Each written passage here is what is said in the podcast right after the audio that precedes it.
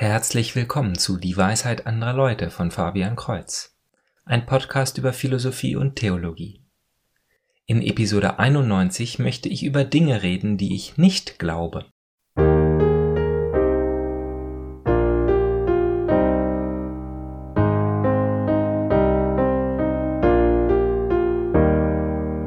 Wir leben in einer skeptischen Zeit. Viele Menschen fühlen sich von der Welt überrumpelt und so als würde ihnen ständig jemand etwas verkaufen wollen. Auch über das Evangelium zu sprechen hat einen schlechten Ruf bekommen. Was dagegen innen ist, ist über all das zu sprechen, was die anderen für so wichtig halten, was man aber selber als unnötigen Ballast ablegt. Deshalb möchte ich heute versuchen, meinen Glauben mal in Alternativen zu formulieren, die ich eben nicht glaube. Diese Idee ist mir gekommen, als ich ein Buch von Trent Horn über verfälschte Versionen von Jesus gelesen habe. Auch mir sind gleich ganz viele Dinge eingefallen, die jemand glaubt, aber eben nicht ich. Vielleicht wird dies also eine Doppelepisode. Was glaube ich also nicht? Ich glaube nicht, dass die Bibel von Gott formuliert wurde. Das Alte Testament ist das Wort Gottes und das Neue Testament beschreibt, was das Wort Gottes, Fleisch geworden, uns gelehrt hat. Doch sind die Worte von Menschen geschrieben, nachbearbeitet und selektiv verbreitet worden. Anders ist das Buch Mormon, welches auf goldene Tafeln in einer unlesbaren Sprache geschrieben stand und mit Hilfe von magischen Steinen und einem Engel übersetzt wurde Ganz ähnlich steht es um den Koran. Kein menschliches Gehirn hat sich diese wunderbaren Sätze ausgedacht, sondern es sind Worte, wie Gott sie selber formuliert hat. Tatsächlich ist dies der Beweis für die Authentizität des Korans, also der Grund, warum wir ihn glauben sollen. Denn was darin geschrieben steht, ist so göttlich, dass kein Mensch es hätte erfinden können. Doch die Bibel ist anders. Gott liebt es, mit Menschen, durch Menschen zu arbeiten. Klar, wenn er alles selber in die Hand nehmen würde, ginge alles viel schneller und effizienter. Aber irgendwie will Gott seine geliebten Menschen immer mit einbeziehen, auf die Gefahr hin, dass sie es nicht perfekt machen. Die Zeit der Entdecker und Abenteurer ist vorbei, und viele Menschen haben sich heute daran gewöhnt, sich in bereits fertige Nester zu setzen. Es muss kein Frieden erkämpft werden, es muss kein neuer Erdteil entdeckt werden, und die moderne Erziehung bildet die jungen Menschen zu selbstsicheren, gebildeten, reifen Menschen aus. Ich habe den Verdacht, dass einige deswegen an die Bibel herangehen und erwarten, dass Gott ihnen alles so klar und einfach erklärt, dass sie nur eine halbe Stunde aufpassen müssen und dann die Arbeit mit 60 Prozent, also einer 2 plus, bestehen werden. Wenn die Bibel irgendetwas nicht klar macht, dann ist dies Gottes Schuld. Oder vielmehr Beweis, dass die Bibel nur ein altes Buch ist. Doch ich glaube nicht, dass die Bibel von Gott in eine Form gebracht wurde, dass wir uns nicht mehr anstrengen müssen. Im Gegenteil ist es für mich jedes Mal ein Abenteuer, wenn ich eine neue Kuriosität über die Zeit Jesu lerne, die erklärt, warum er so seltsame Sachen gesagt hat. Ein Beispiel.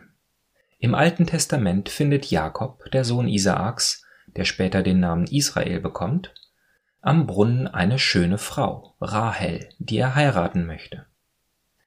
Doch ihr Vater trickst ihn aus und er muss erst die ältere Tochter Lea heiraten.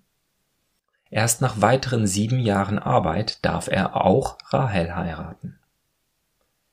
In Genesis Kapitel 29 Vers 30 lesen wir, dass Jakob Rahel mehr liebte als Lea.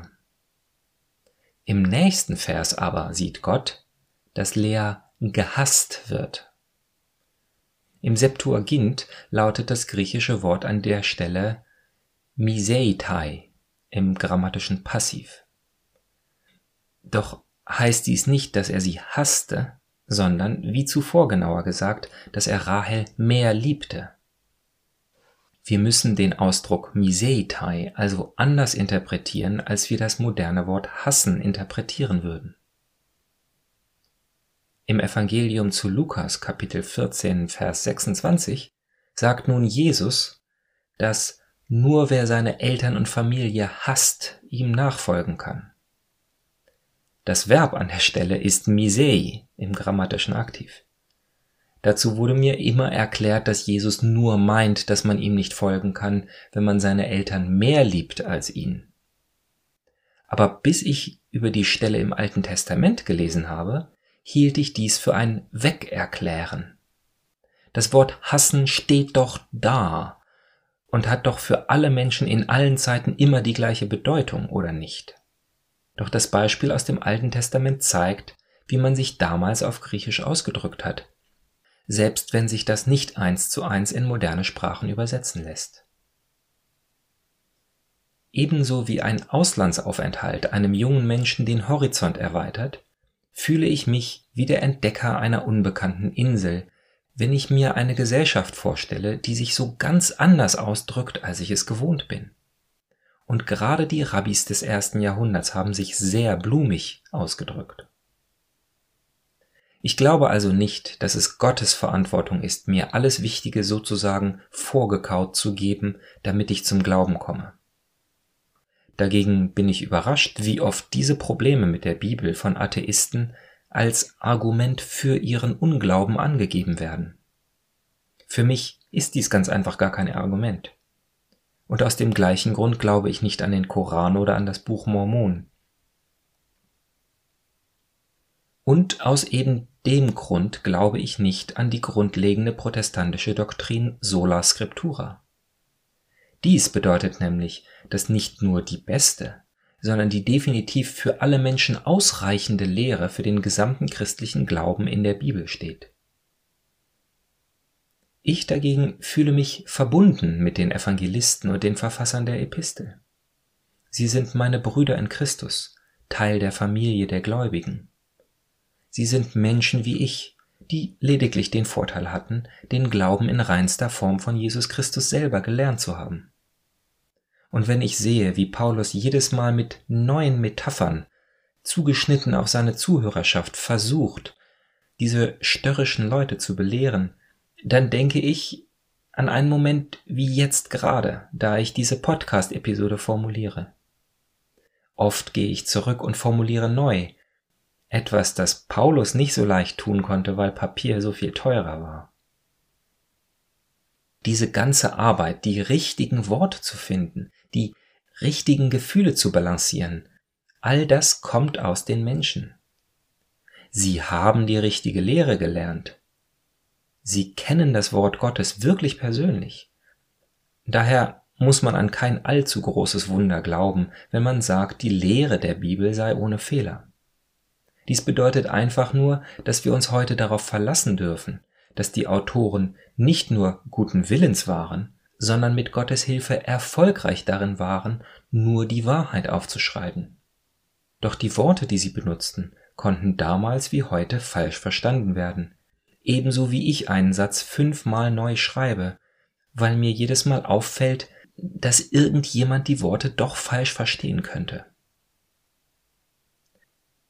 Oh je, diese erste Sache, die ich nicht glaube, war jetzt doch länger, als ich erwartet habe. Ich muss mich in Zukunft etwas kürzer halten. Die zweite Sache, die ich nicht glaube, ist, dass es nur wenige Heilige gibt. Würde ein Priester seine Gemeinde während der Predigt fragen, wer von ihnen ein Sünder ist, so würden wohl die meisten mit zerknirschtem Gesicht die Hand heben. Tatsächlich bekennen wir im allgemeinen Schuldbekenntnis zu Beginn der Messe, dass wir gesündigt haben in Gedanken, Worten, Werken und Unterlassung. Doch auf die Frage, ob jemand ein Heiliger ist, würde sich wohl keiner so leicht melden. Aber warum nicht? Paulus schreibt an die Römer, die von Gott geliebt sind, die berufenen Heiligen. In Korinth an die Geheiligten in Christus Jesus, berufen als Heilige mit allen, die den Namen Jesu Christi unseres Herrn überall anrufen, oder an die Heiligen in ganz Achaia. Und nach dieser Begrüßung und Anrede listet er auf, was sie alles falsch gemacht haben und dass sie aufhören sollen, sich zu streiten. Das Wort Heilige für vollkommen makellose Menschen zu reservieren ist unnütz, denn davon gibt es nur sehr wenige. Auch Petrus, der heilige Franz von Assisi, all die Theresias von Avila, Kalkutta und Lisieux sind nicht sündenfrei. Und sie selber würden es am lautesten verneinen, wenn jemand so etwas behaupten sollte. Die dritte Sache, die ich nicht glaube, ist, dass Christen mit Gott um Liebe und Ehre konkurrieren. Ein Heiliger, und jetzt meine ich im Speziellen jene, die bereits gestorben sind und von der Kirche kanonisiert wurden, ist jemand, der sich seiner Sünden bewusst ist und ganz auf Gott vertraut. Er glaubt und ruft den Namen des Herrn an. Alle Heiligen sagen oder zumindest wissen, dass alles Gute, was sie tun, wie Paulus es sagt, Gott ist, der in ihnen handelt. Daher hielt es die Kirche schon immer für recht, ihnen dafür Ehre zu geben und ein spezielles Vertrauens- und Liebsverhältnis zu ihnen aufzubauen.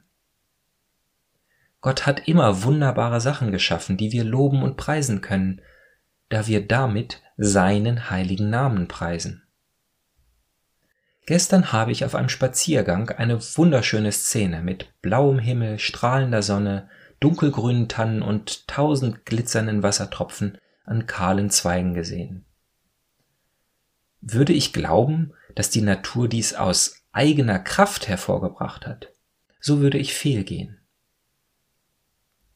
Doch in meinem Wissen, dass Gott dies geschaffen hat, dadurch verstärkt doch meine Freude an der Szene nur die Glorie Gottes.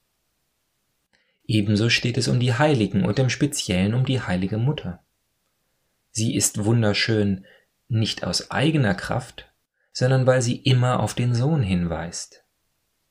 Gott handelt durch sie, handelt in ihr, und sie ist vor allem bekannt für ihre Worte, die dem zustimmen, mir geschehe, wie du gesagt hast. Jede Liebe und Anbetung, die wir ihr zukommen lassen, wird von ihrem Herzen aufgenommen, und dieses Herz preist die Größe des Herrn. Stellen Sie sich vor, Sie stehen in einer Kunstgalerie und haben ein ganz besonders schönes Gemälde gefunden. Während Sie versunken davor stehen, kommt der Künstler selber und stellt sich neben Sie. Hat der Maler nicht seine größte Freude daran, dass Sie das Kunstwerk bewundern? Oder ist es ganz falsch, das Kunstwerk zu bewundern, und wir dürfen nur den Künstler selber bestaunen? Ganz im Gegenteil. Bewunderung für die Kunstwerke zu verbieten, reduziert und verneint das Leben und ehrt Gott eben gerade nicht. Ja, unser Gott ist ein eifersüchtiger Gott und die ersten Gebote beschäftigen sich zu Recht mit unserer menschlichen Tendenz, etwas anderes als Gott an höchste Stelle in unserem Leben zu stellen. Und doch ist es sicher und recht, die Heiligen zu bewundern und anzubeten, wenn alle wissen, dass alles Bewundernswerte in ihnen von Gott kommt. Nun, die Zeit ist schon um und ich habe nur drei Dinge geschafft. Ich glaube nicht, dass die Bibel von Gott speziell zu meinem einfachen Verständnis formuliert wurde. Ich glaube nicht, dass nur wenige sündenfreie Menschen Heilige sind und ich gar nicht dazugehören kann. Und ich glaube nicht, dass Anbetung und Lobpreis für Geschöpfe grundsätzlich falsch ist, solange nur Gott an höchster Stelle steht. Meine Liste ist noch viel länger, doch verschiebe ich dies auf eine spätere Episode. Was glauben Sie nicht, lieber Zuhörer? Schreiben Sie es an dwal.fabian-kreuz.de. Kreuz mit TZ. Also bis zum nächsten Mal. Gottes Segen.